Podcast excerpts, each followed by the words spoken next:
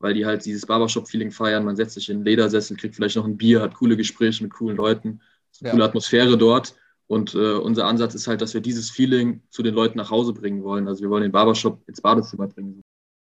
Ziele für dieses Jahr, ja, haben wir nochmal eine Verdopplung äh, angepeilt, also auf drei Millionen ähm, Marktplätze anschließen und ähm, genau Influencer-Marketing professionell aufsetzen, ähm, ja, B2B angehen, also vielleicht äh, Kontakte zu DM, Rossmann, Müller und so weiter knüpfen, da vielleicht in den ersten Läden gelistet werden, äh, vielleicht die ersten Barbershops angreifen. Das sind so die, die Ziele.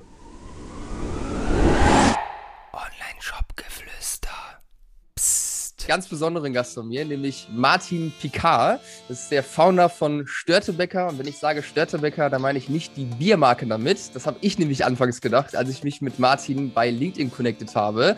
Sondern Störtebecker ist eine Brand für Rasur- und Badprodukte. Ähm, da werden wir gleich noch ein bisschen näher drauf eingehen. Insgesamt hat die Firma über 22.000 Kunden und ist einfach eine richtig, richtig coole Brand. Und ich freue mich mega auf den Austausch mit dir, Martin. Erste Frage, die mir äh, brennend, äh, die mich brennend interessiert. Störtebecker, woher kommt denn der Name eigentlich? Weil ich kannte vorher nur das Bier. Ja, hi Berend, äh, Servus erstmal, danke für die Einladung zu deinem Podcast, freut mich auf jeden Fall. Ähm, genau, der Name Störtebecker, das ist angelehnt an den Klaus Störtebecker, das war mal ein Pirat gewesen in Norddeutschland, der hat da in den norddeutschen Gewässern sein, Un, äh, un äh, sein, war da umtriebig sozusagen Mhm. Und ähm, genau, und ich fand halt irgendwie als Kind diese Story rund um den Klaus Störtebecker irgendwie cool. Es gibt ja diese Legende, dass er irgendwie dann, seine Crew wurde gefasst, er wurde dann hingerichtet und dann sozusagen ist er noch an seiner Crew vorbeigelaufen, bevor er sozusagen hingerichtet wurde und alle, an denen er noch, an die, genau, er wurde, er wurde geköpft tatsächlich und mhm. dann ist er an allen, äh, an denen noch, noch ohne Kopf vorbeigelaufen ist, die wurden dann begnadigt. Das war so ein bisschen so die Story dahinter. Fand ich als Kind irgendwie immer immer cool, diese Legende. Und ähm, für mich hat es dann irgendwie gepasst zu dem ganzen Rasurthema, was wir ja machen. Ähm, ist halt dieses raffe, männliche, gleichzeitig ist dieses Thema Freiheit, was er ja dann auch sozusagen so ein bisschen ähm, dargestellt hat als Seemann auf hoher See. Und ja. äh, das Loyalitätsthema zu seiner Crew fand ich irgendwie so coole Werte, die ich dann auch äh, in unserer Brand gesehen habe. Und äh, dann habe ich den gegoogelt und der hat tatsächlich auch einen Bart gehabt. Äh, gibt so einen Holzschnitt von ihm und dann hat es irgendwie Sinn gemacht. Dann habe ich mir gedacht, äh, komm, dann nehme ich den Namen für die Brand. Geil, finde ich, äh, find ich nice. Das heißt, das ist ein Buch, was du als Kind gelesen hast oder wie? Wo, wo hat man diese Legende aufgeschnappt damals? Boah, das ist eine sehr gute Frage. Kann sein, dass es damals ein Buch war oder dass es irgendwie mein Vater mir erzählt hat oder so. Ich weiß okay, es gar nicht spannend. mehr genau. Oder vielleicht habe ich da mal einen Film drüber geguckt. Ähm, auf jeden Fall ist es gerade in Norddeutschland relativ bekannt. Ja, ihr sitzt in, Ham in Hamburg, oder? Tatsächlich in Frankfurt. Viele denken, ah, okay. wir kommen auch dann aus dem Norden wegen dem Namen, aber wir sitzen in Frankfurt. Ja. Okay, spannend. Ja, geil. Sehr, sehr interessant. Dann lass uns mal einsteigen in euer Business, in euren Online-Shop. Ich glaube, euer Ursprung ist ja Amazon, oder? Der Online-Shop kam, glaube ich, erst später dazu. Ist das richtig? Das ist richtig, ja. Sehr spannend. Wo steht ihr jetzt aktuell? Wir haben jetzt Anfang 22. Wo steht ihr aktuell mit eurem Business? Ja, äh, tatsächlich mittlerweile machen wir mehr Umsatz über einen Online-Shop als über Amazon. Also das nice. ist eine ganz coole Entwicklung, die wir jetzt letztes Jahr hingelegt haben. Ähm, wir haben ursprünglich 2017 auf Amazon angefangen.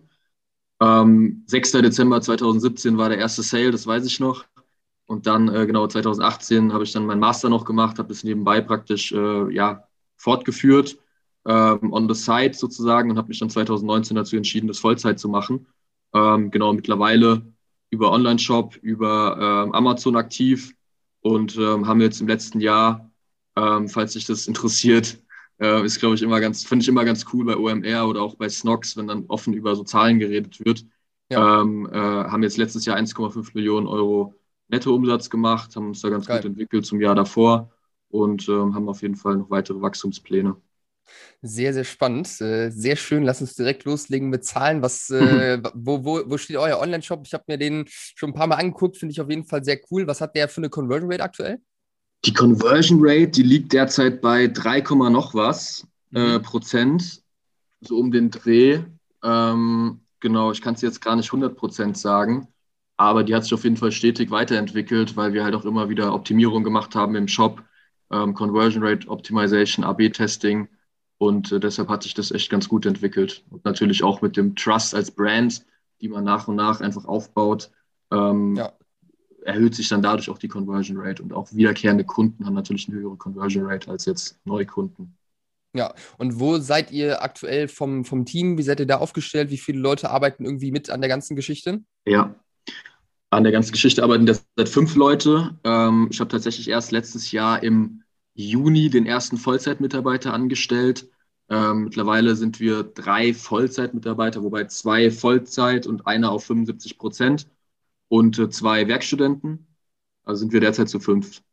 Okay, sehr spannend. Und was würdest du sagen, oder äh, erzähl mal, wann, äh, wann war so der Umstieg von Amazon auf den Online-Shop? Was war die Motivation dahinter und wie hat sich der Online-Shop entwickelt? Nimm uns da mal mit auf die Reise.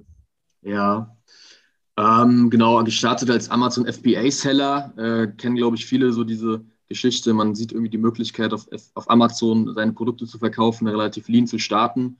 Hat irgendwie direkt Klick gemacht bei mir und habe dementsprechend auf Amazon gestartet.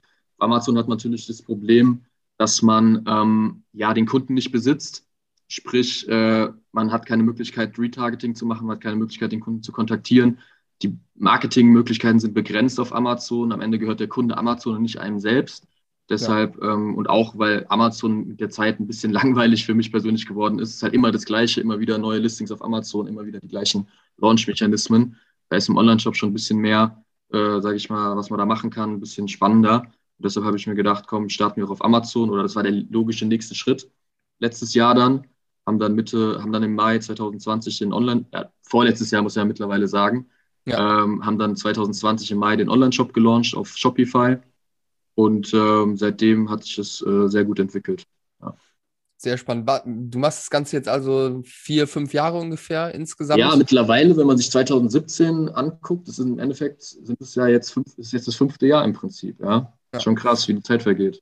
Ja, ja was, was würdest du sagen, oder gab es da in den, ganzen, in den ganzen Jahren, wo du mit Störtebeck aktiv bist, gab es da so, so, so einen Klickmoment, wo du irgendwie gemerkt hast, boah, jetzt kommt irgendwie richtig Momentum rein, jetzt, jetzt, äh, jetzt geht es irgendwie richtig ab? Wenn ja, was, was war das für Moment? Wie kam der zustande? Ähm, das war sicherlich der Moment, als wir die Bundles eingeführt haben im Online-Shop, die mhm. Rasiersets. Mhm ähm, weil man damit halt auf einen Schlag einen höheren AOV hat. Das heißt, man hat auch mehr Möglichkeiten, im Performance-Marketing Geld auszugeben und Performance-Marketing profitabel zu gestalten. Davor haben wir ein AOV von irgendwie 33 oder sowas gehabt, 35. Und jetzt sind wir irgendwie bei 55. Und da hat man halt viel mehr Spielraum mit Facebook-Ads, mit Google-Ads zu arbeiten oder halt zu skalieren. Das war auf jeden Fall so ein Klick-Moment, wo wir gemerkt haben, oh krass, jetzt kann man richtig mal den Umsatz verdoppeln, verdreifachen im Shop. Und äh, das war sicherlich so ein Moment gewesen, ja. Wann war das ungefähr? Das war im März letzten Jahres. Im okay. März letzten Jahres haben wir die äh, Sets gelauncht und dann ging das da, sage ich mal, dann stark bergauf. Das, ist, äh, das ist super interessant, weil das ist auch eine Sache, die wir mit äh, sehr vielen Kunden machen, die irgendwie bei uns neu reinstarten. Das ist wirklich echt schnell getan. Also wenn man, wenn man alles dafür parat hat, ist man ja wirklich äh, locker in einem Tag irgendwie damit durch, die Bundles irgendwie online zu stellen. Und oftmals sich dann genau solche Sprünge im Average Order Value, wie, wie ihr es auch gesehen habt, von fast 100% irgendwie Steigerungen. Mhm. Das ist schon sehr, sehr crazy, was das irgendwie, äh, was das irgendwie ja, verursachen kann. Ich finde auch bei euch im Shop richtig cool, jetzt neben den Sets, die einfach mega coole Lösung sind irgendwie, wenn, wenn man sich vorher irgendwie mit einem Trockenrasierer oder sowas äh, rasiert hat, äh, ist natürlich so ein Set auch sehr, sehr praktisch, wenn man halt einfach mehrere Sachen auch braucht. Also ergibt auf jeden Fall auch Sinn, diese Bundles bei euch anzubieten. Ähm, was ich sonst noch richtig geil finde bei euch, sind diese Anleitungen, wie Bartpflege richtig funktioniert, wie man sich rasiert und so. Wann habt ihr die eingeführt und äh, habt ihr da gemerkt, dass das irgendwas verändert hat? Äh, und wie, wie kamt ihr auf die Idee, sowas noch mit einzuführen? Ja, Tatsächlich ging das damals schon auf Amazon los. Auf Amazon heißt es ja immer, man muss irgendwie eine USP haben, man muss irgendwie besser sein als die Konkurrenz oder wieso sollten die Produkte, wieso sollten die Kunden einen höheren Preis zahlen als bei der Konkurrenz so. Da war halt ein Ansatz, ähm, haben viele auch relativ früh gemacht, so ein PDF noch dazu zu geben. Und dann haben wir halt so ein Rasur- und Bart-Guide PDF entwickelt, was wir den Erstkunden dann immer dazugeben. Und äh, das haben wir dann im Online-Shop weiter fortgeführt. Ähm, zugegebenermaßen hat es noch Potenzial zu verbessern, dass man es vielleicht als Videoform macht. Ähm, da werden wir dieses Jahr auch dran arbeiten, dass man das nochmal aufs nächste Level bringt. Aber meiner Meinung nach ist so ein Content zum Produkt, der Sinn ergibt, ist halt sehr, sehr äh, wichtig. Und äh, ich glaube, für viele Brands kann es auch eine Möglichkeit sein, zum Beispiel noch einen Videokurs mit anzubieten zu den Produkten, ja. wenn es ja, Sinn macht, oder zumindest äh, Videocontent. ähm, der halt einfach nochmal einen Mehrwert gibt, was man jetzt vielleicht von so einem großen Konzern äh, Produkt oder Konzernunternehmen vielleicht jetzt nicht erwarten würde oder nicht, nicht gewohnt ist. Ein bisschen Kombination mit einem sehr, sehr guten Kundenservice ist dann meistens schon eine richtig coole Sache. Ähm, ja. Wenn das Produkt eine gute Qualität hat und der Kundenservice äh, super gut ist, ähm, dann kann man viele Kunden für sich gewinnen.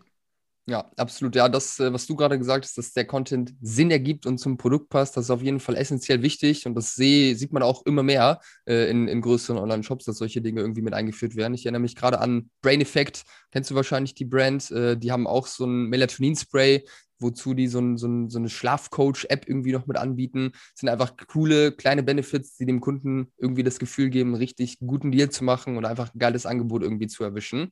Ähm, ja. Finde ich, äh, find ich auf jeden Fall eine sehr, sehr coole Sache. Ähm, du hast gerade gesagt, dass äh, als dieser Sprung vom, vom AOV kam, äh, dass ihr erst da wirklich mal die Möglichkeit hattet, über Facebook äh, Performance Marketing irgendwie richtig durchzustarten. Ist das euer wichtigster Akquisekanal aktuell oder wie, wie geht ihr da vor? Was sind da so die, die, die Hauptsäulen, auf denen ihr steht? Ja, Facebook ist definitiv unser wichtigster Kanal derzeit, wobei Google auch nicht zu vernachlässigen ist mittlerweile. Ähm, das läuft echt auch ganz gut, äh, sowohl generisch, also auf generische Keywords, als auch auf, ähm, auf äh, Marken-Keywords. Also wenn jemand zum Beispiel eine Werbung von uns sieht oder auf Instagram irgendwas von uns sieht, dann gehen halt viele hin auf, auf Google und suchen dann nach Störtebecker Rasierhobel oder Störtebecker. Und darüber sammeln wir dann auch viele, ähm, viele Kunden ein, die dann halt im zweiten Gang nach uns suchen. Ähm, ja, davon abgesehen haben wir jetzt SEO die letzten Monate aufgebaut bei uns. Äh, das läuft jetzt auch immer besser, also haben immer bessere Rankings jetzt auch auf den wichtigen Keywords. Das ist natürlich dann auch ein cooler Kanal, weil man halt eine hohe Marge einfach dann mit drin hat, wenn man halt kein Adspend hat. Ja. Ähm, wenn man da es schafft, SEO gut zu sein, dann ist es schon, kann das schon viel ausmachen. Ähm, genau. Influencer-Marketing wollen wir noch mehr angehen jetzt. Das haben wir auch schon ein bisschen ausprobiert, aber noch nicht auf einem professionellen Level. Ähm, da sehen wir auch viel Potenzial drin. Ja, ja, ich habe äh, eure, eure Ads mal so ein bisschen äh, spioniert äh, zur Vorbereitung und da habt ihr auch äh, einige Videos mit, äh, ich, ich, würde mal vermuten, es sind auch Creator irgendwie gewesen, die da in den Videos irgendwie mit, äh, mit parat sind. Coole Richtig. Sache auf jeden Fall. Da sehe ich auch viel, viel Potenzial bei euch. Ähm, oder ein, grundsätzlich bei jeder Brand, es muss halt dann zum, zum richtigen Zeitpunkt gemacht werden. Ja. Ich glaube, ähm, das Thema Performance Marketing auf Google, auf Facebook, das macht ihr wahrscheinlich nicht selbst, sondern es läuft, glaube ich, über Agenturen bei euch. Ist das richtig? Korrekt, ja. Kannst du mir da mal erklären, ob ihr das von Anfang an so gemacht habt oder ob ihr selbst gestartet seid, dann Agenturen dazu gestartet seid und was da deine Erfahrungen sind? Weil viele Shopbetreiber, mit denen wir sprechen, haben halt sehr, sehr schlechte Erfahrungen gemacht irgendwo mit Agenturen. Da würde ich gerne mal ja, drüber sprechen, worauf es da ankommt, äh, wo es auch gut funktionieren kann. Mhm. Also damals auf Amazon war ich ja komplett allein unterwegs, Einzelunternehmer praktisch. Da habe ich mir alles selbst beigebracht, also wie funktionieren Amazon-Ads und so weiter. Ähm, das war, glaube ich, auch eine gute Basis ich kann, kann es auch vielen Leuten empfehlen, alleine erstmal vielleicht auch zu starten und viele Sachen selbst zu machen, weil dann lernt man halt einfach und kann dann zum Beispiel auch eine Agentur sozusagen besser steuern, ja, oder kann, kann sozusagen auch einschätzen, ob die eine gute Arbeit machen oder eine schlechte Arbeit. Ähm, dann, als ich einen Online-Shop gestartet habe, hatte ich das Mindset, dass ich gesagt habe, okay, ich suche mir jetzt von jedem Bereich ähm, einzelne Leute, die Spezialisten sind oder Freelancer oder Agenturen und ähm, bauen, wir bauen zusammen mit denen die Channels auf. Das waren dann zum Beispiel Conversion Rate Optimierung, ähm, äh, Facebook Ads, ähm, äh, Shopify Agentur, ähm, SEO war glaube ich auch dabei. Und dann haben wir halt, habe ich auch so ein, zusammen so einen Slack-Channel gemacht, wo man sich dann halt geupdatet hat und ähm, ja, sozusagen dann äh, diese Channels aufgebaut hat. E-Mail-Marketing war noch dabei. Der Thomas Grabner, falls du ihn kennst, der, der macht da einen coolen Job auf jeden Fall. Ähm, genau. Und dann haben wir damit einfach angefangen zu arbeiten mit den, mit den Jungs. Und äh, das hat auch gut funktioniert. Unser Shop war allerdings noch nicht so weit, dass man richtig krass äh, skalieren konnte und unsere Produkte auch noch nicht. Ähm, deshalb, ja, haben wir dann sozusagen äh, das kurze, eine kurze Zeit selbst gemacht, bis wir dann auf dem Level waren, dass wir nochmal erneut Agenturen hinzugezogen haben. Ähm, ich glaube, was sehr wichtig ist bei Agenturen ist, wie gesagt, dass man weiß, ob sie eine gute Arbeit machen, sozusagen, dass man das selbst einschätzen kann ähm, weil ja. viele lassen, oder wenn eine Agentur merkt dann auch, ah, der Kunde hat eigentlich keinen Peil, den interessiert es vielleicht auch nicht so wirklich, das plätschert so vor sich hin, ähm, Geld kommt rein, also muss ich jetzt auch nicht mehr machen als unbedingt notwendig, so nach dem Motto. Und wenn man das halt, wenn man da aktiv mitarbeitet, wenn man auf dem Slack-Channel ist, wenn man regelmäßig sich mal austauscht, ähm, Calls macht und so, dann sieht die Agentur auch, ah, okay, der hat Bock, der ist motiviert, mit dem macht Spaß zu arbeiten. Und ja. dann äh, ist die auch selbst am Start so. Ähm, das ist so, so mein Approach an die Sache. Mhm, sehr spannend. Also ich bin, bin da voll bei dir. Ich glaube auch, dass das Allerwichtigste ist, äh, oder es gibt, glaube ich, mehrere Punkte, die super wichtig sind, dass Arbeit mit Agenturen funktionieren kann. Ich möchte es auch nicht verteufeln, weil mit Agenturen zu arbeiten kann auf jeden Fall richtig gut funktionieren und hat auch viele Vorteile, weil du dich am Ende nicht selbst um den ganzen Scheiß kümmern musst, natürlich. Ähm, aber dass man halt so ein bisschen weiß auf jeden Fall, wie es funktioniert. Wir empfehlen unseren Kunden immer, zumindest einmal das alles selbst gemacht zu haben, da auch erste Erfolge auf jeden Fall mit erzielt zu haben äh, wenn dann der Anspruch da ist, das Ganze abzugeben, genau aus dem Grund, den du genannt hast, weil ansonsten hast du halt überhaupt gar keinen Plan, äh, ob die die Arbeit vernünftig machen. Äh, und das, was du auch gesagt hast, dass der Shop halt einfach an dem Punkt ist, wo es halt Sinn ergibt, einen Channel wie Performance Marketing über Facebook vielleicht mit reinzunehmen, weil viele haben am Anfang irgendwo die Erwartung, hey, ich klicke mich ein bisschen rum auf Facebook, mache mir ein paar Ads fertig und dann läuft die, läuft die Sache schon. Aber so ist es halt leider nicht. Ähm, äh, genau, deswegen sehr, sehr spannend. Ähm, wie kann ich mir das vorstellen? Du hast gesagt, dass ihr in, in Slack-Channels irgendwie kommuniziert mit den Agenturen. Haben die Agenturen untereinander auch Kommunikation oder läuft es immer nur einzeln? Ja, im Grunde läuft es einzeln. Ähm, das war damals so ein Ansatz von mir, dass ich dann so einen gemeinschaftlichen Slack-Channel gemacht habe oder die alle zu, zu uns ins Channel eingeladen habe. Und dann hat man halt so ein bisschen so, ich glaube, das haben wir dann ein, zwei, drei Calls gehabt, wo wir mal alle zusammengekommen sind. Das mhm. war auch so diese ganze Riege an den LinkedIn-Agenturen, sage ich mal. Die waren damals noch alle relativ jung. Ich weiß noch, das war damals, ich weiß nicht, kennst du Advertise zufällig? Ja. Hannes Hirsch. Die waren damals noch ganz am Anfang, irgendwie zu zweit oder zu dritt. Ähm, dann der Thomas Grabner, wie gesagt, war noch alleine am Start, ganz, ganz jung und, äh, und noch zwei, zwei andere. Und dann haben wir uns, wir waren alles so junge, noch relativ junge äh, Unternehmen und äh, haben uns dann sozusagen da einfach geupdatet und äh, das haben wir dann so zwei, dreimal gemacht, aber ja, das hat sich dann langfristig nicht gezogen, weil wir dann auch von der Performance her, wie gesagt, noch nicht an dem Punkt waren zu dem Zeitpunkt. Dann haben wir das erstmal aufgelöst und dann habe ich zum späteren Zeitpunkt nochmal teilweise mit neuen Agenturen gestartet.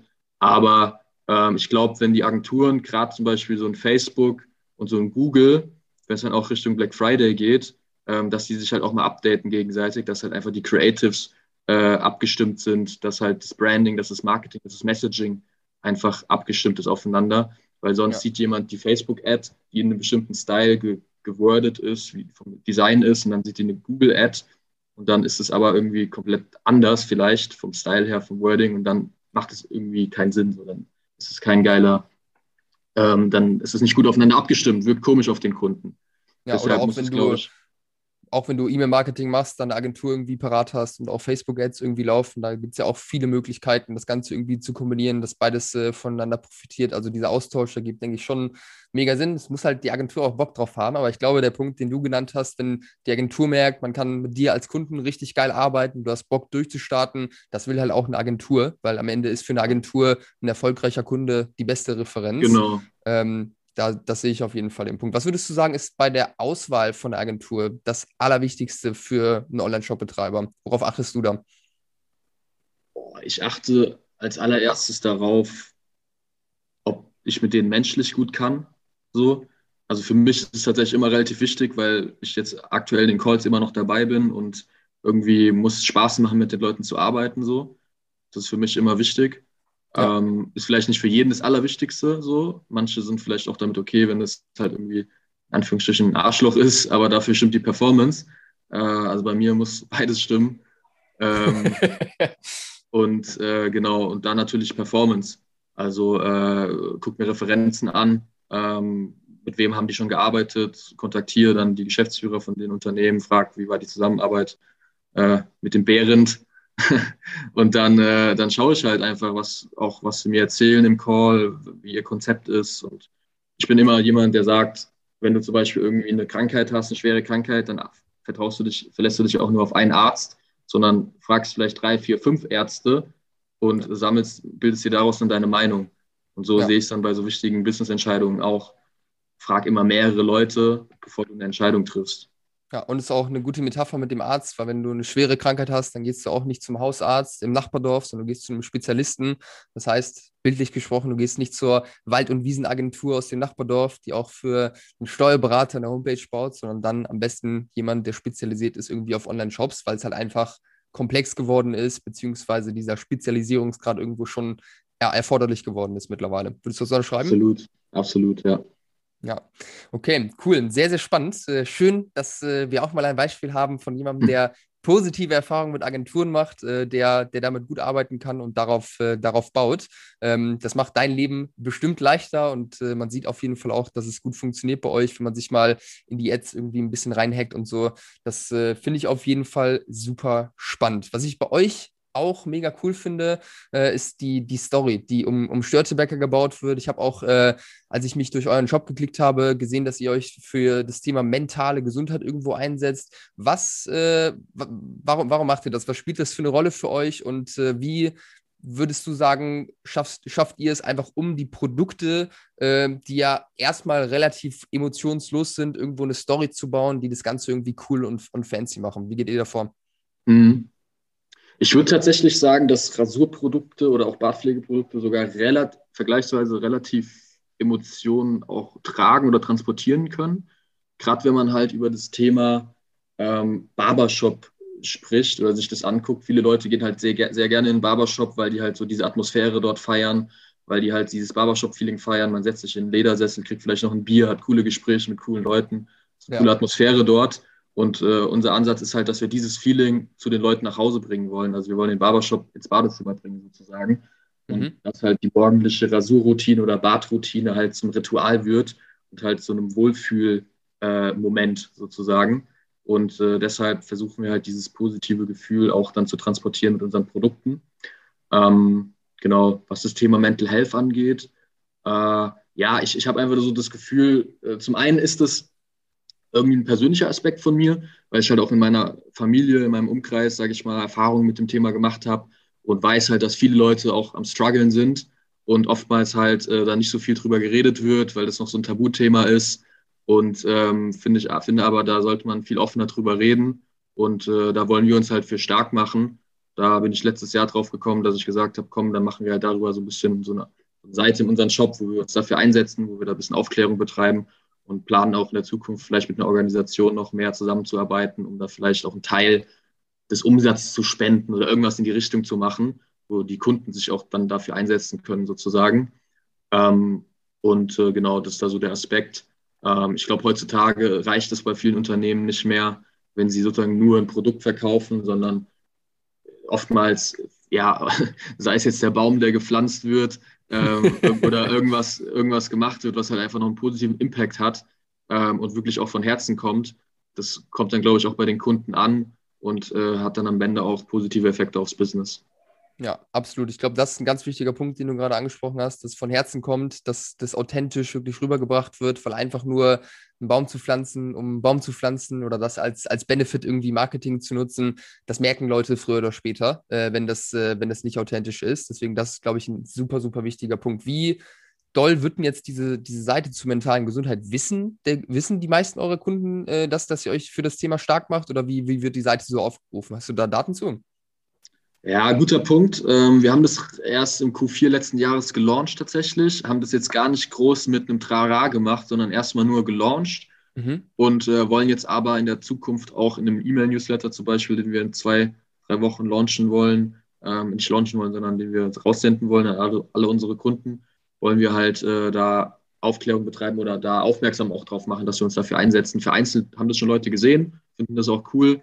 Ähm, Eventuell werden wir auf den Produktseiten noch ein bisschen mehr darauf eingehen in der Zukunft, dass wir halt da vielleicht Links setzen. Übrigens, äh, wir setzen uns dafür ein oder irgendwie sowas. Wir wollen das jetzt nicht so krass ins Zentrum rücken, wie ja. irgendwie bei anderen Unternehmen, die sagen so, yo, buy one product, plant one tree oder irgendwie sowas, sondern das ist mehr so ein Side, so ein Side-Ding, so, was jemand, der sich mehr mit uns beschäftigt, der wird darauf stoßen und ähm, das ist auch unser Ziel dann.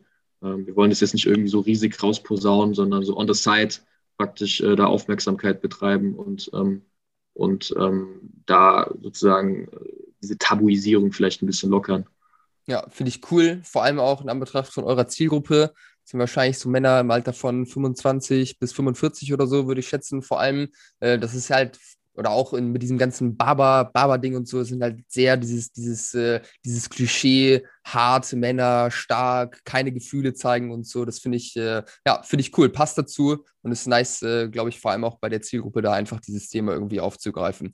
Sehr, sehr spannend. Bin ich gespannt, äh, wie sich das weiterentwickelt. Du hast gerade ähm, noch gesagt, äh, dass ihr versucht, dieses Gefühl in den Barbershop zu gehen, eine gute Zeit zu haben, die Rasur zu einem Ritual zu machen, dass ihr versucht, dieses Gefühl irgendwie über die Produkte zu transportieren. Kannst du da mal ein bisschen konkreter werden und sagen, wie ihr das macht und worauf es da aus deiner Perspektive vor allem ankommt, äh, um das hinzubekommen? Weil im Grunde kann man ja an jedes Produkt irgendwo Emotionen reinstecken. Ja. Ähm, da haben wir sicherlich auch noch Optimierungspotenzial, sage ich. Aber ich glaube, ähm, dass es durch unser komplettes Unternehmen praktisch passiert. Also, dass du praktisch wie so eine in der Art der Kommunikation in der Art, ähm, wie wir die Produkte präsentieren, ähm, wie wir auch vielleicht die Videos geshootet haben, ähm, wie wir unser Wording auch gestalten äh, in den Ads und so weiter, wird dieses, wird dieses Gefühl einfach sozusagen unterschwellig äh, sozusagen dann transportiert. Ähm, davon abgesehen haben wir auch bei uns eine, äh, eine Rubrik auf dem Online-Shop, wo wir eine Rasurroutine sozusagen auch beschreiben und haben auch so eine Spotify-Playlist erstellt, ähm, die man sich morgens anmachen kann im Badezimmer. Äh, so eine Barbershop-Playlist sozusagen. Nice, geil. Ähm, muss mal abchecken. Äh, wenn du so auf Classic Rock und so ein bisschen ähm, äh, Western äh, Music stehst, oder wie, wie nennt sich das nochmal so? Ähm, äh, Country so ein bisschen. Mhm. Aber auch modernere Sachen sind dabei. Ist auf jeden Fall ganz cool. Haben auch schon, glaube ich, über 200 Abonnenten äh, hat die Playlist mittlerweile. Geil. Ähm, genau. Und äh, ja, was die Storytelling angeht, gerade diese Störtebecker-Geschichte, die ich am Anfang erzählt habe, da haben wir sicherlich noch Potenzial, das noch geiler zu transportieren, so. Auch auf den Produktseiten, auch auf Amazon im A-Plus-Content. Aber äh, ich glaube, wir sind auf einem guten Weg und ähm, ja, am Ende passiert es dann auch durch die Produkte. Also diese klassischen Rasierer, die man halt auch aus dem Barbershop kennt, ähm, gleichzeitig noch mit einer schönen Verpackung, und äh, teilweise arbeiten wir auch noch mit Leder, um das alles noch ein bisschen hochwertiger zu machen. Wir werden demnächst dann auch veganes Leder an den Start bringen, was das Geil. angeht. Ähm, genau, das ist, glaube ich, so der Mix aus verschiedenen Themen. Ja, safe sehe ich, sehe ich genauso wie du. Finde ich ein spannendes Thema. Also ich habe hier äh, bei mir in der Heimat, da, sit, da sitze ich auch gerade, habe ich einen, äh, einen Friseur, Maikes äh, Barbershop heißt der. Und das ist genau das, was du beschrieben hast. Du kommst da rein, es läuft richtig laute Musik, du hast einen Flipper da, fette Ledersessel, die da sind. Äh, du kannst dich bedienen, kannst, ich weiß nicht, ob du da rauchen kannst. Ich glaube, du kannst in dem nicht rauchen. Das ist in einem in Köln. Ähm, dieses Gefühl weiß ich auf jeden Fall ganz genau, was, äh, was du damit meinst. Und ich glaube, was ja. da ultra wichtig ist, um diese um dieses Gefühl ins Produkt irgendwie reinzubekommen. Das, da gibt es jetzt keine eine konkrete Sache, die man da machen muss, wie du gerade auch schon gesagt hast. Und ich glaube, was da entscheidend ist, jetzt auch für die Leute, die zuhören, ist einfach sich bewusst zu machen, am Anfang, was möchte ich eigentlich transportieren? Was ist eigentlich die Message, die in die Welt rein soll? Äh, und dann einfach in jedem Aspekt von dem Business, Verpackung, Produktbilder, Ads, Creatives etc., das irgendwo mit einfließen zu lassen und es einfach im Hinterkopf zu behalten, damit eben dieses Gesamtbild irgendwo schlüssig ist und es einfach überall, überall transportiert wird. Und ich würde würd schon sagen, dass ihr das ganz, äh, ganz nice hinbekommt. Was ich mir auch geil vor, vorstellen könnte, du hast jetzt gerade gesagt, veganes Leder finde ich auch cool. Ich ernähre mich auch großzeitig vegan, aber man könnte beispielsweise auch in das, in das Paket, wenn jetzt jemand bestellt hat, vielleicht noch eine Packung Beef Jerky oder sowas reinlegen, um halt mhm. eben nochmal noch mal dieses Gefühl irgendwie dann auch bei der Ankunft äh, zu untermauern. Das äh, vielleicht doch als, als kleinen Gedankenanschluss, als Impuls vielleicht da nochmal mal mal irgendwas reinzulegen. Macht ihr sowas in der Richtung, dass ihr, dass ihr noch irgendwas in, ins Paket reinlegt? Nee, tatsächlich noch nicht, aber das feiere ich auch, wenn ich irgendwie was bestelle und da ist noch was dabei, mit dem ich nicht gerechnet habe, oder so ein kleines Goodie. Das äh, brennt sich auf jeden Fall positiv ein und feiere ich. Also äh, müssen wir mal schauen, was wir da machen. Ich hatte mal eine Idee gehabt, vielleicht so ein äh, Bartkamm, so ein Schlüsselhänger, Schlüsselanhänger, Bartkamm oder so, das ist so ein mhm. kleiner Bartkamm aus Metall, aus Stahl, den man halt an einen Schlüsselanhänger äh, dran machen kann, äh, an einen Schlüsselbund dran machen kann. Sowas wäre vielleicht ganz cool. Ähm, ja. Oder halt auch sowas, was du gesagt hast. Jetzt mit Beef Jerky tut man halt dann die Veganer so ein bisschen vergraulen. kann auch äh, veganes Beef Jerky reinmachen, wobei man die Fleischfresser damit wahrscheinlich vergrault. das stimmt, das ist schwierig, glaube ich, da alle zufriedenzustellen, was das angeht. Ja, äh, ja, Wir, wir ja, haben offene Arme für, wir haben offene Arme für alle Leute.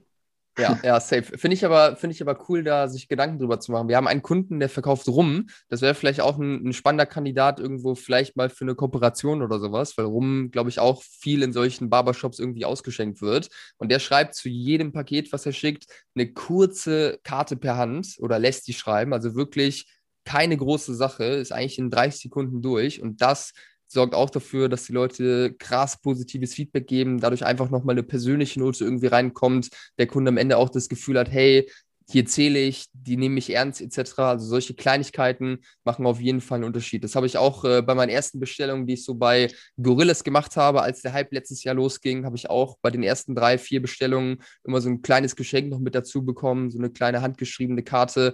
Und da spricht man dann halt auch einfach drüber. Ne? Bei uns im Office habe ich dann gesagt, hey, guck mal, Gorillas hat geliefert, voll geil, das doch äh, dazu geschickt bekommen. Ich glaube, da liegt am Ende auch viel Magie drin dann, wenn die Leute anfangen, über dich und die Brand irgendwie zu sprechen ähm, weil dadurch kannst du halt eben auch den, die Marketingkosten dann am Ende noch viel, viel besser nutzen, wenn sich das Ganze irgendwie von selbst auch verbreitet. Absolut, sehr guter Punkt. Habe ich mir jetzt gerade auch tatsächlich nochmal aufgeschrieben. Äh, Thema Paketbeileger. ja. Beziehungsweise halt irgendwas noch, sei es jetzt ein kleines Goodie oder eine Grußkarte vom Team oder so. Ist auf jeden Fall sehr wichtig, ja.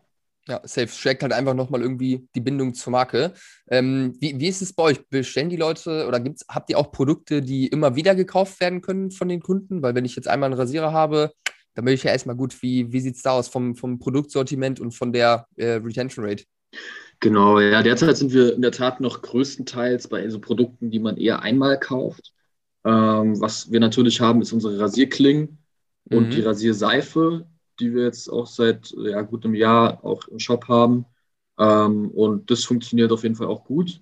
Äh, sind halt eher niedrigpreisigere Produkte, ähm, aber das sind halt klassische Retention-Produkte. Wenn die Rasierklingen leer sind, dann kaufen die halt bei uns erneut ein. Das gleiche wie bei der Rasierseife. Und äh, wir haben jetzt in Black Friday haben wir unser Rasieröl, Bartöl und Bartballen gelauncht. Also äh, da wollen wir noch mehr in die Bartpflege-Richtung gehen und auch allgemein Männerpflege-Richtung dass ja. man dort halt auch Retention aufbaut, Verbrauchsprodukte an den Start bringt und äh, dadurch halt die Kunden äh, ja zu Wiederkäufern macht, weil die halt das Produkt feiern und dann halt nochmal in den Shop vorbeischauen, um es nochmal zu kaufen. Ähm, das ist unser Ansatz jetzt, da vermehrt drauf zu gehen und eben diese Retention aufzubauen. Ich glaube, heutzutage mit den hohen Acquisition Costs, kennst du ja, ähm, wird es immer schwieriger, One-Time oder First-Order profitable zu sein und ja. äh, da langfristig langfristig profitables Business aufzubauen. Ähm, deshalb äh, ja, ist Retention meines Erachtens extrem wichtig. Ja, absolut. Geht ja auch immer mehr in die Richtung, dass äh, das nicht ausreicht, einfach nur ein geiles Produkt zu haben, sondern dass auch eine Marke drumherum gebaut wird, die halt einfach das Zeug auch dazu hat, langfristig irgendwo existent zu sein. Es geht ja auch alles in die Richtung, dass dadurch einfach die Kundenbindung irgendwie erhöht wird. Ähm, das ergibt auf jeden Fall mega Sinn. Ähm, ihr habt ja jetzt im, im Q4, hast du ja gerade eben auch gesagt, einige Produkte gelauncht. Ich glaube, sieben, sieben oder acht Produkte waren das. Ähm, das war ja bestimmt am Anfang nicht so, dass ihr so ein, so ein großes Sortiment hattet und viele neue Produkte irgendwie rausgebracht habt. Was würdest du sagen, ähm, ist so der richtige Moment, um von den ersten Produkten, die man jetzt hat, dann auch weitere Sachen mit reinzunehmen? Und äh, ja, erzähl da gerne mal, was, was da aus deiner Perspektive wichtig ist. Mhm. Ich glaube, was tatsächlich sehr wichtig ist, dass das erste Produkt oder die äh, Produkte, mit denen man startet, ähm, bevor man dann großartig neue Produkte macht, dass die erstmal eine gute Qualität haben. Mhm. Also, dass die zu, sagen wir, 4,8 Sternen sorgen. Ähm, also auch ehrliches Kundenfeedback sozusagen. Ähm, weil sonst hast du halt das Problem, dass die Kunden tendenziell nicht nochmal kaufen, weil die unzufrieden sind mit dem Produkt, vielleicht auch nicht so positiv von dir erzählen und auch ja. dann eben eher negativere Rezensionen schreiben, was dann auch wieder schlechten Social Proof gibt, wenn du halt unter, sagen wir, vier Sterne hast. Oder eigentlich mittlerweile gefühlt schon unter 4,3 ist schon kritisch. Ähm, genau, deshalb äh, ist das auf jeden Fall ein sehr wichtiger Punkt. Das heißt, erst das eine Produkt vernünftig bekommen von der Qualität, aus meiner Perspektive auch bei dem einen Produkt eigentlich genauso wichtig, wenn nicht noch wichtiger, einfach dafür zu sorgen, dass das erste Produkt, was man im Shop hat, wirklich ein Product Market Fit irgendwo erreicht. Ne? Weil ja. wenn du den nicht hast, bringt es halt auch nicht noch zehn weitere Produkte irgendwie reinzunehmen. Ja, auf jeden Fall. Also man, bei uns war, wir hatten ein bisschen Glück gehabt wahrscheinlich, weil unser erstes Produkt, der Rasierhobel, ist halt immer noch unser Topseller so, nach dem 80-20-Prinzip. Macht es, ich weiß nicht, ob es immer noch 80 Prozent ausmacht vom Gesamtumsatz, wahrscheinlich nicht, aber macht signifikant den meisten Umsatz aus. Mhm. Immer noch das aller, allererste Produkt von 2017, ähm, wo halt auch extrem viel Arbeit dann reingesteckt wurde am Anfang von mir so. Aber ähm, das hat sich dann bewährt, hat sich dann ja, bewährt und äh, bezahlt gemacht. Genau. Also klar, Produktqualität über alles. Macht keinen Sinn, ein Riesenportfolio aufzubauen mit schlechten Produkten. Dann musst du Produkte killen, rauswerfen. Das ist dann wieder auch, kostet Geld, äh, neue Produkte entwickeln und so weiter. Dann lieber richtig in die Produktentwicklung gehen, geile Produkte von Anfang an machen und da dann von Anfang an solide Kundschaft aufbauen. Ja, und dann kann man auch skalieren. Dann kann man auch skalieren, weil dann kommt das Geld auch zurück. Ja, absolut. Und wenn man dann an dem Punkt ist, man hat ein geiles Produkt in der Top-Qualität, super Bewertungen, die reinkommen und äh, der Product Market Fit ist da, wie entscheidet ihr euch für welche Produkte kommen als nächstes? Was, äh, wie geht ihr davor? Wie bezieht ihr die Kunden mit ein? Nehmen uns da mal ein bisschen mit. Ja, viel kriegen wir auch schon so durch die Kunden eigentlich geschickt. Also viele Kunden äußern Wünsche, ey, es wäre doch mal geil, wenn ihr einen Rasierständer rausbringt wenn ihr, wenn ihr irgendwie das und das macht, das und das macht. Manchmal machen wir auch Umfragen. Auf Instagram zum Beispiel, was würdet ihr euch an neuen Produkten wünschen? Und dann kriegen wir da viel Input und da hat man dann relativ schnell schon eine Liste zusammen.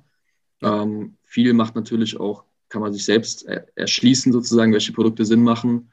Ähm, einfach, wenn man sich Cross-Selling-Produkte anguckt.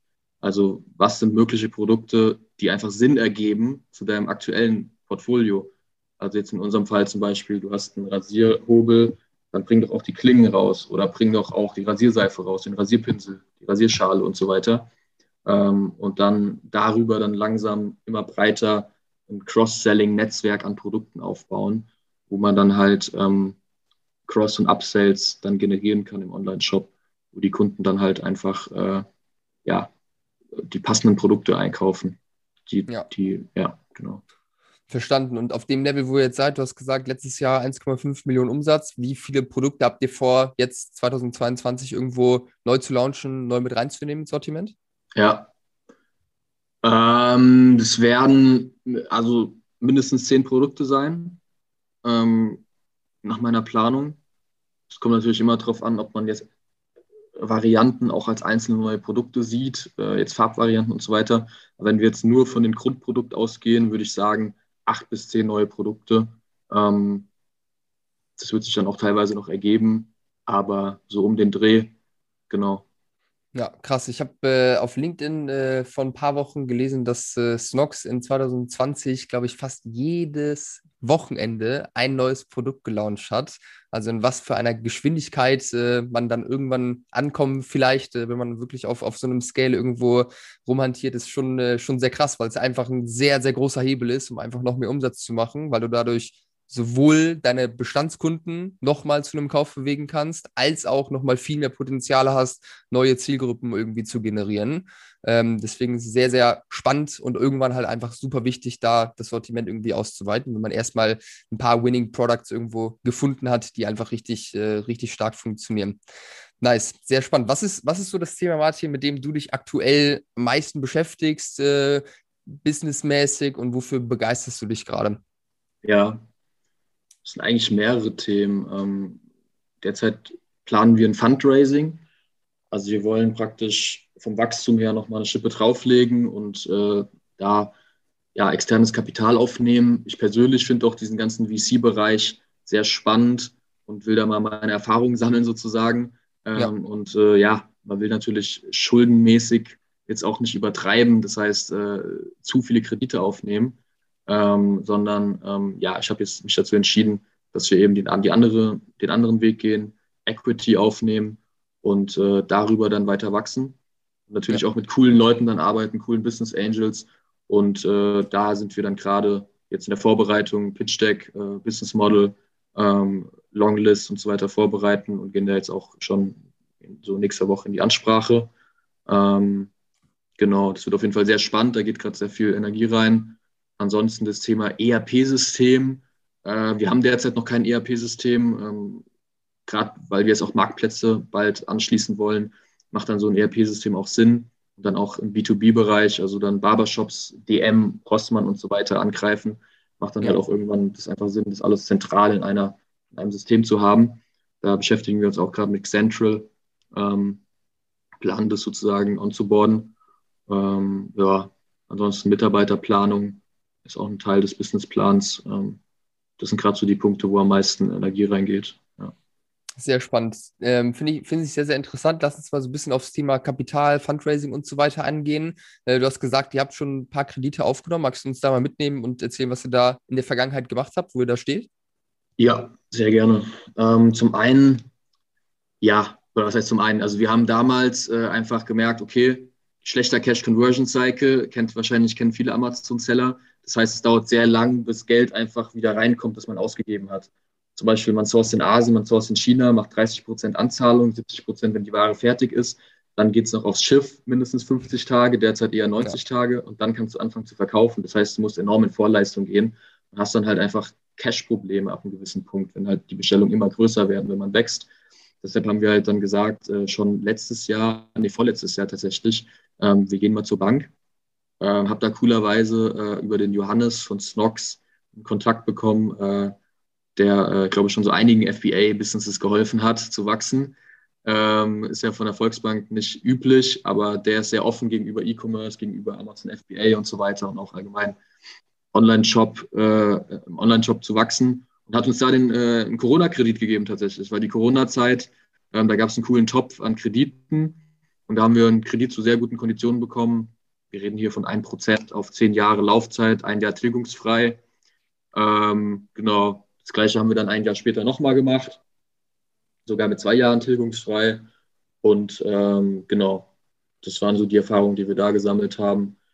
Daneben haben wir ein bisschen was mit, äh, mit Waren, Warenfinanzierern gemacht. Äh, ja. Stichwort Fullfin, Mayos sind da gute Anbieter. Zahlt man halt ein bisschen höhere Zinsen, aber dafür äh, kriegt man halt schnell auch das Geld und kann kurz, kurzfristige äh, Liquiditätslücken schließen.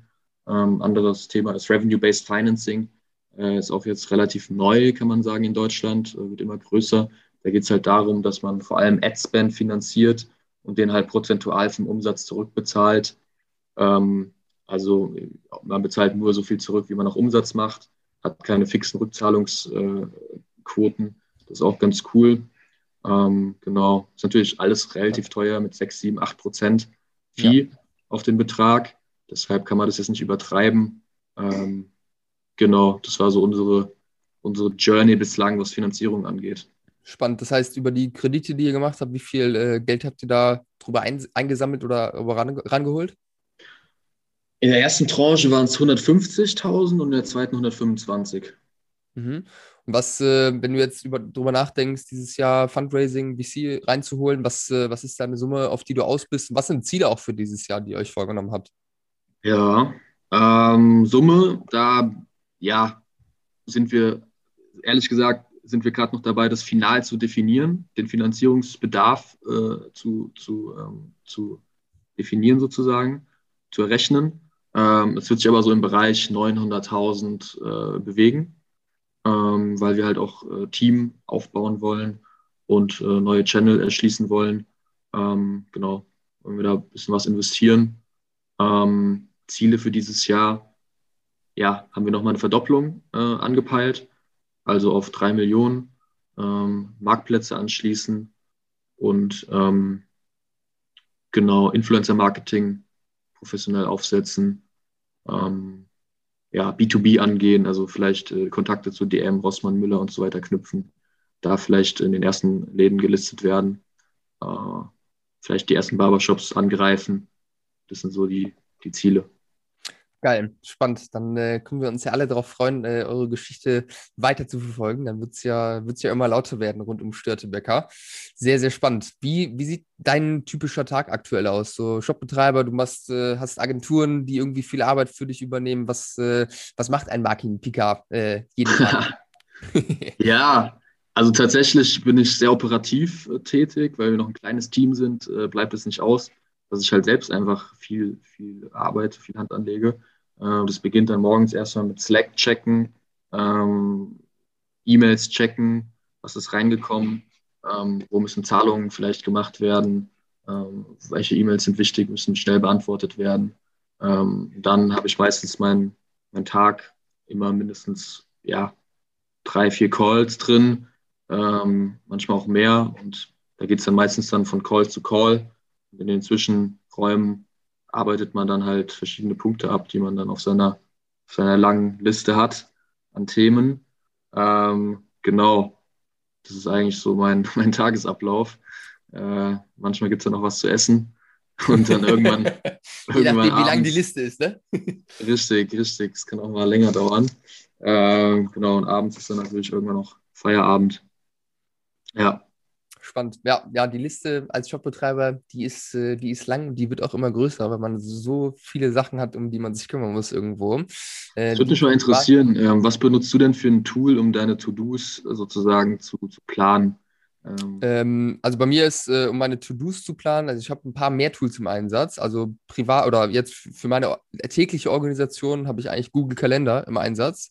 Das heißt, da habe ich alles komplett durchgeplant, all meine Aufgaben immer eine Woche im Voraus. Der ist komplett dicht, der Kalender, auch mit Pausen und so weiter, um einfach da nicht groß nachdenken zu müssen, irgendwie jeden Tag, was mache ich jetzt, dann habe ich äh, jeden Tag einen Blog äh, von einer halben Stunde bis Stunde für Kleinigkeiten. Äh, und die Kleinigkeiten, die habe ich auf Things äh, geordnet. Das heißt, alle möglichen Kleinscheiß-Sachen, an die ich mich erinnere, kurze Calls, die irgendwie gemacht werden müssen, etc.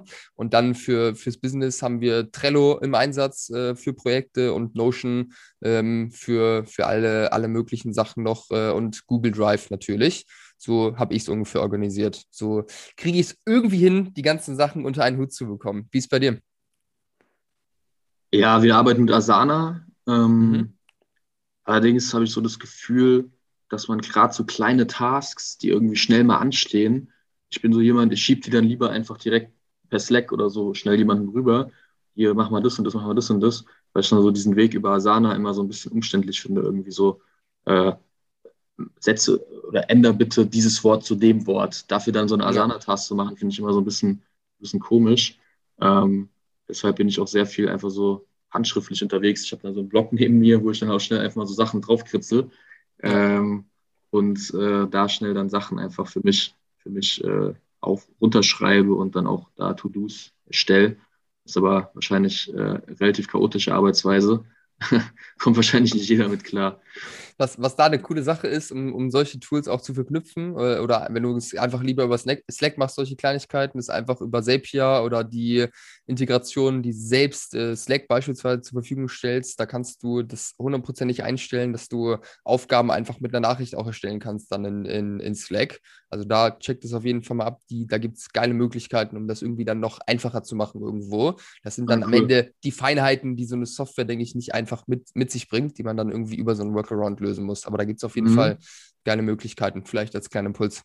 Cool, ja, check ich mal ab. Gibt es bestimmt ja auch YouTube-Videos, wo das erklärt wird. Ja, safe. Und auch, auch die, die Help Center selbst von, von Zapier und so oder von, von Slack selbst, da wird eigentlich auch alles schon erklärt, größtenteils zumindest. Okay, ja. cool. Ähm, eine letzte Frage, beziehungsweise zwei Fragen habe ich noch an dich, Martin. Äh, du hast ja jetzt äh, schon ein paar Jahre auf dem Buckel, sage ich mal. Und äh, ich weiß nicht, äh, wie es bei dir war. Bei uns waren die, waren die, waren die ganzen Jahre nicht immer rosig. Gab es viele Fuck-Ups irgendwie, viele Momente, wo es schwer war, wo dann auch äh, gefühlt kurz vorm Aus irgendwie stand. Was waren so deine größten Fuck-Ups, die größten Herausforderungen, die du beziehungsweise ihr irgendwo überwinden musstet jetzt in den ganzen Jahren? Ja, ähm, also so krass existenzbedrohende Fuck-Ups, sage ich mal, hatten wir, hatten wir eigentlich wenig gehabt, glücklicherweise. Ähm, was oftmals ein Problem war, war die Bestandsplanung, also dass wir out of stock gegangen sind und, äh, und schlecht sozusagen geplant haben, Vorbestellungen gemacht haben, Sachen verkauft haben, gesagt haben, jo, die sind in zwei bis drei Wochen da. Und dann hat es aber doch irgendwie anderthalb Monate gedauert. Und die Kunden waren natürlich unzufrieden. So baut man sich dann keine zufriedenen Kunden auf langfristig. Ja. Ähm, das ist sicherlich ein Thema, äh, die Bestandsplanung. Und ansonsten, ja, hatte ich dieses Jahr oder jetzt 2021, letztes Jahr Erfahrung gemacht mit dem ersten Mitarbeiter, den ich eingestellt habe, tatsächlich. Hat dann am Ende doch nicht so gepasst, wie ich es gedacht habe. War Finance Manager. Ähm, und dann kam halt nach und nach immer mehr raus, dass er überhaupt nicht richtig gearbeitet hat und äh, sozusagen die Liquiditätsplanung gar nicht gesichert war.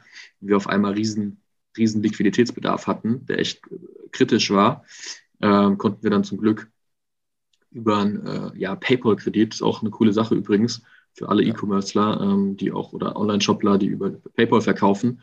Es gibt bei PayPal die Möglichkeit, so einen Working Capital Kredit zu bekommen. Den hast du wirklich innerhalb von zwei Minuten auf dem Konto. Gute Sache, ähm, haben wir auch schon ein paar Mal gemacht. ja, ist natürlich relativ teuer auch, aber ja. gibt halt einfach schnell direkt Cash und ist auch variabel rückzahlbar, ähm, prozentual vom Geld, was reinkommt dann in der Zukunft bei PayPal. Ähm, ja, das waren sicherlich so zwei Themen, richtige Mitarbeiterauswahl, beziehungsweise sich nicht, sich sozusagen Aufgaben nicht zu sehr abschieben, sondern die als CEO auch selbst wahrnehmen, auch wenn es vielleicht nicht das allergrößte Leidenschaft ist, das Thema, ähm, aber einfach wichtig ist, in dem Fall halt Finanzen bei uns. Ja. Ähm, das waren sicherlich so zwei Themen, äh, also genau, Bestandsplanung und, und richtige Mitarbeiterauswahl. Ja, du kommst doch auch, wenn ich es richtig weiß, aus einer Unternehmerfamilie, oder? Ja, das ist richtig. Das heißt, so Kredite aufzunehmen oder irgendwie Kapital irgendwie, irgendwie ranzuholen, das war jetzt, ich würde mal vermuten, keine Sache, wo du krasse Ängste irgendwie hattest, weil du wahrscheinlich schon über deine Eltern dann irgendwo ein bisschen Erfahrung mit, mitbekommen hast, dass äh, das einfach wichtig ist, irgendwie Kapital oder so zu haben. Was würdest du Leuten mit auf den Weg geben, die jetzt nicht aus einer Unternehmerfamilie kommen, die vielleicht äh, lange irgendwie in einem Angestelltenverhältnis waren, sich dann selbstständig gemacht haben mit einem Online-Shop und dann ja irgendwie merken, hey, Liquidität ist immer so eine Sache, ist schwierig, äh, irgendwie muss da mal eine Lösung her. Ja, ähm, also man muss halt erstmal gucken, dass die Basics stimmen, also die, die Kalkulation der, der Produkte im Endeffekt. Man muss gucken, dass man ausreichende Marge hat. Ähm, und genau, dann muss man, muss man im Endeffekt schauen, dass, ähm, also, oder jetzt mal als Beispiel für die Marge, wir machen es halt so, dass wir sagen, äh, wir brauchen mindestens einen Rohertrag, Rohertragsmarge von ja, 75 70 bis 75 Prozent, ähm, um halt wirklich damit arbeiten zu können, so, weil wir halt einfach einen hohen Adspend haben. Ähm, und äh, im Online-Marketing ist es halt einfach teuer, die Kunden einzukaufen. Deshalb es, müssen die Basics stimmen, sonst wird es langfristig halt einfach schwierig, profitabel zu sein. Ähm, dann war eine Sache, die ist mir gerade entfallen. Äh, genau, man sollte auf jeden Fall ein Cash-Polster haben. Ähm, so eine Faustformel ist da, glaube ich, immer so drei, drei mal den Fix, die Fixkosten, die monatlichen, als zusätzlichen Puffer einfach immer da zu haben. Also, dass es sozusagen niemals unter diesen Puffer geht, so optimalerweise. Ähm, dass man theoretisch halt drei Monate überleben kann. Besser wäre natürlich noch sechs Monate. Ja. Ähm, genau, das wären vielleicht so zwei, zwei Punkte, die einfach vielleicht so basic-mäßig stimmen sollten, dass man da vermeidet, irgendwie in Probleme zu kommen und frühzeitig sich darum kümmern. Wenn man merkt, okay, wahrscheinlich brauche ich in drei Monaten Geld, nicht erst in drei Monaten dann zu fragen, äh, dann hat man halt eine schlechte Position, ja. Handlungsposition auch gegenüber Investoren, sondern am besten dann, wenn es dir gut geht, dann dich um Geld kümmern sozusagen und dann gucken, dass ja. du vielleicht Investoren reinholst, die dann gerne in dich investieren, weil sie sehen, es ist ein gutes Business und ähm, genau und dann auch auch die Banken geben dir natürlich dann eher Geld, wenn du, wenn du gute Zahlen hast. Ja, zumal Banken natürlich auch immer ein bisschen dauern. Ähm, also es kann ja schon mal ein paar Monate bis zu einem halben Jahr, Jahr oder sowas dauern, bis das dann so ein Kredit ja, auch irgendwo wirklich durch und auf dem Konto ist. Mhm. Deswegen da rechtzeitig anzufangen, ergibt auf jeden Fall Sinn. Vielleicht noch als kleine Ergänzung von meiner Seite, wir haben auch äh, ein paar Kredite schon aufgenommen und jeder, der die Ambition hat, wie wir irgendwo wirklich ein großes Business aufzubauen, auch eine, eine, ein Unternehmen mit Mitarbeitern etc., ähm, eine, eine, langfristige Brand, die, die einfach von selbst auch irgendwann wachsen kann. Ähm, da kommt man aus meiner Perspektive fast nicht drum herum, irgendwie nochmal extra Kapital oder sowas reinzunehmen. Äh, das heißt, da einfach die Angst ein bisschen vorverlieren, anzuerkennen, dass es normal ist, dass es wichtig ist, einfach irgendwo vielleicht auch nochmal Geld oder Kapital äh, zu bekommen, ähm, weil das natürlich schon eine Sache ist, kann ich mir vorstellen. Ich bin jetzt auch äh, aus einer Unternehmerfamilie, Unternehmerfamilie in Anführungszeichen, meine Eltern sind Landwirte, ähm, also auch unternehmerisch. Ähm, genau, und da äh, ist die Angst halt einfach, glaube ich, bei vielen Leuten einfach da, äh, dieses Geld aufzunehmen, sich privat auch vielleicht irgendwo dann äh, zu verschulden. Ähm, und ich glaube, diese ja. Angst, äh, ja, die, die, ist, die ist berechtigt, aber die sollte man, glaube ich, früher oder später loslassen, weil man da nicht ganz drum herum kommt, irgendwie nochmal Kapital reinzuholen. Ja. Sehr schön. Ja. ja. hast du dazu noch was zu sagen? Genau, ja. Ich glaube halt, wenn man halt auch in sein Business glaubt, sozusagen, also wenn man einfach weiß, es wird erfolgreich, so, dann, also so ist es bei mir, dann fällt halt auch so ein bisschen die Angst weg, weil du halt weißt, okay, das kann eigentlich gar nicht scheitern, so nach dem Motto. Also ja. man, wenn man halt irgendwie schon, äh, siehst, es funktioniert, die Kunden kaufen gerne und äh, die feiern das Produkt und so weiter. Selbst wenn du irgendwie, wenn es nicht mehr so gut läuft oder so, oder du hast keinen Bock mehr oder dir passiert was oder so, dann findest du trotzdem jemanden, der das Business gerne kauft zu einem Preis, wo du halt dann am Ende zu aller Not bei Null rauskommst ähm, und dafür aber keine Schulden mehr hast, so nach dem Motto. Ja. Das ist, glaube ich, das ist, glaube ich, auch äh, ein wichtiger Punkt. So. Klar, man muss ja. sich auch absichern gegen, gegen Risiken so. Klar. Äh, dass man halt guckt, okay, nicht zu abhängig zu sein von einem Zulieferer, sondern vielleicht mehrere zu haben für das gleiche Produkt. Ähm, sich nicht zu abhängig machen von Amazon und so weiter und so fort. Ja. Ja, safe. Aber diese Sicherheit, dieses Selbstbewusstsein am Ende ist ja am Ende eine, eine Mindset-Sache. Äh, die ist sowieso wichtig, weil wer davon nicht überzeugt ist, dass man es irgendwie hinbekommt, der wird sowieso schwer haben. Aber ich glaube, das ist ganz klar. Martin, bevor ich dir gleich die letzte Frage stelle, ähm, sage ich danke, dass du dir die Zeit genommen hast heute, ähm, uns mal ein bisschen mitzunehmen in euer Business, uns da ein paar Einblicke zu gewähren. Äh, wer das Gefühl hatte, dass äh, Martin ein geiler Typ ist oder vielleicht auch eine, eine, eine, persönliche Frage hat an Martin oder irgendwo eine Rückfrage an ihn, der findet äh, Martin bei LinkedIn. Äh, den Link findet ihr in den Show Notes. Und wer männlich ist, äh, zwischen 20 und 60, 70, der Bartwuchs, Bartwuchs hat oder gerne anfangen möchte, sich an Bart wachsen zu lassen, für den verlinken wir auch nochmal Störtebecker, euren Online-Shop in, ähm, in den Show Notes, äh, dass ihr da gerne mal vorbeigucken könnt, euch selbst von den Produkten überzeugt und vielleicht auch das ein oder andere lernt äh, von eurem Online-Shop, weil er ist wirklich cool gemacht. Ähm, genau, also das alles in den Show Notes. Martin, letzte Frage an dich. Was würdest du dir selbst, als du gestartet bist, was würdest du dir heute rückblickend für einen Rat geben? Boah, okay. Ähm, was würde ich mir für einen Rat geben? Hm.